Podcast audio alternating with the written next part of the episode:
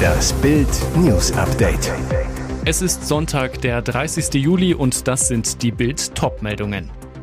Aktion wurde zunächst abgesagt, Flammenfrachter wird nun doch abgeschleppt. Polizeieinsatz am stärksten Schiff der Welt. Putins Atomeisbrecher vor Fehmarn. Nach Nazi-Eklat. ZDF geht auf Distanz zu Böhmermann. Der Feuerfrachter Fremantle Highway wird jetzt doch abgeschleppt. Zunächst machten Wind und giftiges Rauchgas den Einsatz für das Havariekommando zu gefährlich.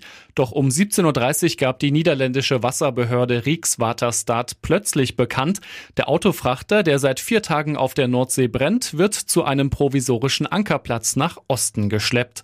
Als Grund gab die Behörde an, dass die giftige Rauchentwicklung auf dem Autofrachter nachgelassen und das Bergungskommando diesen Umstand sofort ausgenutzt habe. Die Fremantle Highway wird nun langsam und kontrolliert von zwei Schleppern an ihren neuen vorläufigen Standort 16 Kilometer nördlich von der niederländischen Insel Schiermonnikoog gezogen. Während des Schleppens werde unter anderem die Stabilität des Schiffes ständig überwacht. Auch das Ölbekämpfungsschiff Arca von der Behörde Rijkswaterstaat werde in der Nähe bleiben. Weitere Schiffe von Rijkswaterstaat und aus Deutschland stehen auf Abruf bereit. Denn an Bord befinden sich nach Angaben der Behörden 1600 Tonnen Schweröl und weitere 200 Tonnen Marinediesel. Falls der Frachter kentert, droht durch das Auslaufen der Flüssigkeiten eine Umweltkatastrophe im Wattenmeer. Furchteinflößende 173 Meter lang zwei Kernreaktoren und auf einmal vor Fehmarn. Der russische Atomeisbrecher Ural, der größte und stärkste der Welt, ist am Wochenende an der deutschen Ferieninsel vorbei durch die Ostsee gefahren, begleitet von deutschen Polizeichefen. Da kann einem schon mal mulmig werden. Was macht Putins Riesenschiff, für das drei Meter dickes Eis keinerlei Problem darstellt, vor Deutschlands Küste? Schließlich führt der Russendiktator einen Angriffskrieg gegen die Ukraine.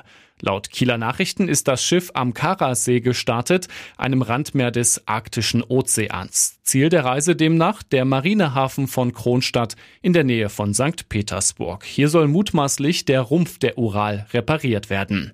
Bei der Fahrt vor der deutschen Küste überwachten ab 9.30 Uhr das Einsatzschiff Bad Bramstedt und das Küstenwachschiff Eschwege der Bundespolizei die Strecke für zehn Stunden.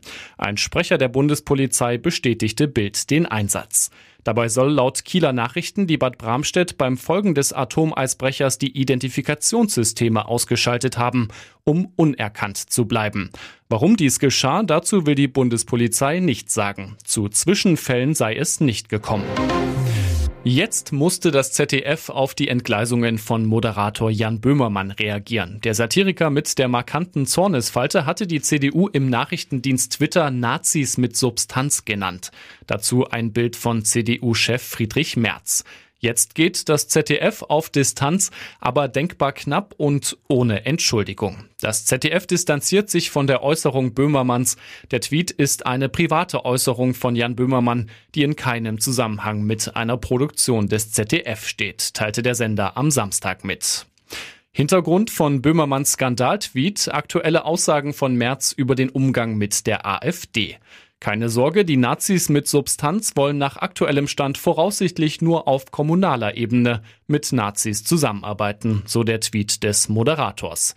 Böhmermann bezog sich auf Aussagen von Merz, der in einem Interview die Zusammenarbeit mit der AfD auf kommunaler Ebene nicht ausgeschlossen hatte. Bei einer Klausur der CSU-Landesgruppe bezeichnete Merz die Union kürzlich als Alternative für Deutschland mit Substanz. Das ZDF äußerte sich erst, nachdem mehrere Politiker Böhmermanns Tweet kritisiert und eine Entschuldigung verlangt hatten. Der rheinland-pfälzische CDU-Fraktionschef Gordon Schnieder schrieb an den ZDF-Intendanten Norbert Himmler, Böhmermann habe eine der großen Volksparteien in Deutschland auf das Übelste diffamiert. Es bedarf daher dringend und umgehend einer offiziellen Stellungnahme von Ihnen, die deutlich macht, dass solche Äußerungen nicht mit dem Kodex des ZDF vereinbar sind. Papst Franziskus hat Russland aufgefordert, dem Getreideabkommen mit der Ukraine und der Türkei wieder beizutreten. Ich appelliere an meine Brüder, die Regierenden der Russischen Föderation, dass die Schwarzmeerinitiative wiederhergestellt wird und das Getreide sicher transportiert wird, sagte das Oberhaupt der katholischen Kirche am Sonntag nach dem traditionellen Angelusgebet vor rund 11.000 Gläubigen auf dem Petersplatz in Rom. Der Pontifex erinnerte erneut an das Leid der Ukrainer angesichts des russischen Angriffskrieges. Dieser zerstört alles, auch das Getreide, so Franziskus. Eben jene Zerstörung des Getreides sei eine schwere Beleidigung Gottes, denn das Getreide ist seine Gabe, um die Menschheit zu ernähren, sagte der Papst. Infolge der Aufkündigung des Abkommens steige der Schrei von Millionen Brüdern und Schwestern, die Hunger leiden, zum Himmel, so Franziskus. Nächste Titeldemonstration. Verstappen rast allen davon. Ihn kann wirklich nichts aufhalten. Max Verstappen gewinnt seinen kleinen Heim Grand Prix. Verstappen steht beim großen Preis von Belgien in Spa auf Platz 1 zum achten Mal in Folge. Der in Belgien geborene Holländer war nur von Platz 6 gestartet, weil er eine Strafe für einen Getriebetausch übers Kontingent hinaus bekam und fünf Plätze nach hinten rutschte, also von P6 an den Start ging. Die Pole von ihm geerbt hatte Charles Leclerc, doch der verliert die Führung direkt in der ersten Runde an Red Bull-Pilot Sergio Perez und Platz zwei in Runde neun an den heranstürmenden Verstappen. Der Sieg des Weltmeisters spätestens ab hier nur noch Formsache. In Runde 17 ist auch der Teamkollege fällig und Verstappen führt. Perez wird Zweiter, Leclerc macht das Podium komplett. Der deutsche Nico Hülkenberg kommt als 18. und damit als letzter ins Ziel. Red Bull fährt Formel 1, der Rest nur Formel 2. Und jetzt weitere wichtige Meldungen des Tages vom Bild Newsdesk. Auf das rauschende Schützenfest folgt der WM-Kater. Nach der 6-0-Gala gegen Marokko zum Auftakt verlieren unsere DFB-Frauen im zweiten Gruppenspiel gegen Kolumbien in der Nachspielzeit mit 1 zu 2. Vanegas schockt Deutschland in der 97. Spielminute. Nach einer Ecke köpft sie Kolumbien noch zum Sieg. Wie bitter. Erst neun Minuten vorher hatte unsere Torjägerin Alexandra Popp per Elfmeter den späten Ausgleich erzielt.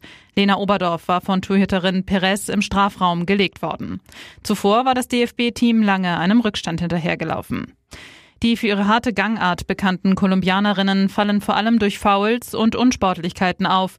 Nach einer Viertelstunde wird Pop von Arias im Rücken der Schiedsrichterin fernab des Balls in die Rippen gestoßen, muss behandelt werden. ARD-Expertin Nia Künzer in der Pause. Da werden auch Grenzen überschritten. Die Schiedsrichterin muss irgendwann eingreifen. Angestachelt wird Kolumbien durch den Hexenkessel in Sydney. Das Stadion ist fest in kolumbianischer Hand. Jede Aktion wird frenetisch bejubelt. Unsere Frauen werden dagegen schon bei Rückpässen ausgepfiffen. Aber im letzten Gruppenspiel wartet am Donnerstag in Brisbane Tabellenschlusslicht Südkorea, das bisher beide Spiele verloren hat. Unfassbarer Fall von Steuergeldverschwendung am Bodensee. Das Landratsamt in Friedrichshafen wollte Flüchtlinge in einem ehemaligen Hotel unterbringen, gab dafür 800.000 Euro aus, doch kein einziger Asylbewerber zog jemals ein. Skandal Nummer zwei. Die Misswirtschaft sollte unter den Teppich gekehrt werden. Wie der Südkurier berichtet, agierte das Landratsamt beim Flüchtlingsansturm 2015 völlig planlos. Mit der Besitzerin des leerstehenden Hotels Adler in Sipplingen wurde ein neunjähriger Mietvertrag geschlossen. Jeden Monat flossen 6.400 Euro Kaltmiete plus Nebenkosten. Das Problem? Erst nach Vertragsunterzeichnung stellte die Behörde fest, dass unter anderem Fluchtwege und Brandschutzmauern fehlten. Es hätte eine halbe Million Euro gekostet, den Adler für Migranten herzurichten. Das war dem Landkreis zu teuer und so steht das Hotel seit acht Jahren leer. Lars Gäbler, Sprecher des Landratsamtes Bodenseekreis zu Bild. Eine Ausstiegsklausel aus dem Mietvertrag gab es nicht, weil Eigentümer damals am längeren Hebel saßen und um die Not der Verwaltung auf dem knappen Immobilienmarkt wussten. Erst im Mai 2021 kaufte sich der Landkreis für 288.000 Euro aus dem Vertrag frei. Eingespart wurden so lediglich 58.000 Euro Nebenkosten. Das alles wollte Landrat Lothar Wölfle verheimlichen. Mehrere Anfragen des Südkurier zu den Kosten des Flüchtlingsdeals wurden abgeblockt, ehe die Zeitung vors Verwaltungsgericht zog und der Landkreis zur Offenlegung gezwungen wurde. Derweil hat sich der verantwortliche Landrat Wölfle im Mai in den Ruhestand verabschiedet. Ihr hört das Bild News Update mit weiteren Meldungen des Tages. Simone Ballacks Neuer ist noch verheiratet und seine Ex-Freundin erwartet Zwillinge. Erst der Knutschdreier mit Julia Siegel, jetzt diese Enthüllung. Hotelier Heiko Grote, der Neue von Simone Ballack, ist verheiratet und wird auch noch Vater. Bei einem Sommerfest in München hatte Simone Ballack ihren neuen Freund Heiko Grote in dieser Woche der Öffentlichkeit präsentiert. Beide konnten den ganzen Abend die Finger nicht voneinander lassen. Als Simone Ballack gegen 1.30 Uhr auf die Toilette verschwand, schmuste Grote dann aber mit Simones Freundin Julia Siegel herum. Simone Ballack schien das nicht gestürzt zu haben. Am Freitag bestätigte sie, ja, wir sind ein Paar, unsere Liebe ist ganz frisch, wir sind sehr glücklich. Ein potenzielles Problem bei Hotelier Heiko sind noch zwei andere Frauen im Spiel.